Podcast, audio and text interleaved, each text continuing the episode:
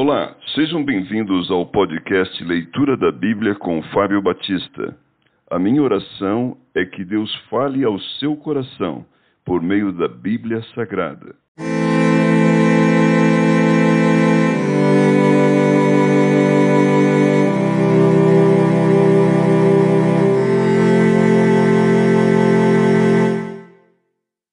Provérbios capítulo 20 O vinho é escarnecedor e a bebida forte alvoroçadora. Todo aquele que por eles é vencido não é sábio.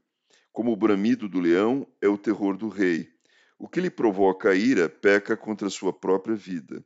Honroso é para o homem o desviar-se de contendas, mas todo insensato se mete em rixas.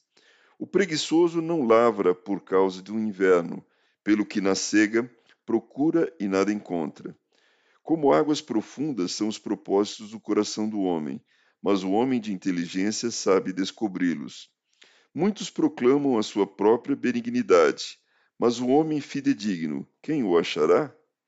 O justo anda na sua integridade, felizes lhe são os filhos depois dele. Assentando-se o rei no trono do juízo, com os seus olhos dissipa todo o mal. Quem pode dizer: Purifiquei o meu coração, limpo estou do meu pecado? Dois pesos e duas medidas, uns e outras são abomináveis ao Senhor. Até a criança se dá a conhecer pelas suas ações, se o que faz é puro e reto. O ouvido que ouve e o olho que vê, o Senhor os fez, tanto um como o outro. Não ames o sono para que não empobreças. Abre os olhos e te fartarás do teu próprio pão. Nada vale, nada vale, diz o comprador, mas indo-se então se gaba. Há ouro e abundância de pérolas, mas os lábios instruídos são joia preciosa. Tome-se a roupa aquele que fica fiador por outrem, e por penhor aquele que se obriga por estrangeiros. Suave é o homem o pão ganho por fraude, mas depois a sua boca se encherá de pedrinhas de areia. Os planos mediante os conselhos têm bom êxito. Faze a guerra com prudência. O mexeriqueiro revela o segredo. Portanto, não te metas com quem muito abre os lábios. A quem amaldiçoa seu pai ou a sua mãe, apagar-se-lhe-á a lâmpada nas mais densas trevas. A posse antecipada de uma herança, no fim não será abençoada. Não digas, vingar-me-ei do mal. Espera pelo Senhor e ele te livrará. Dois pesos são coisas abomináveis ao Senhor, e balança enganosa não é boa. Os passos do homem são dirigidos pelo Senhor.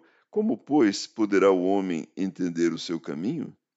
Laço é para o homem o dizer precipitadamente: é santo, é só refletir depois de fazer o voto.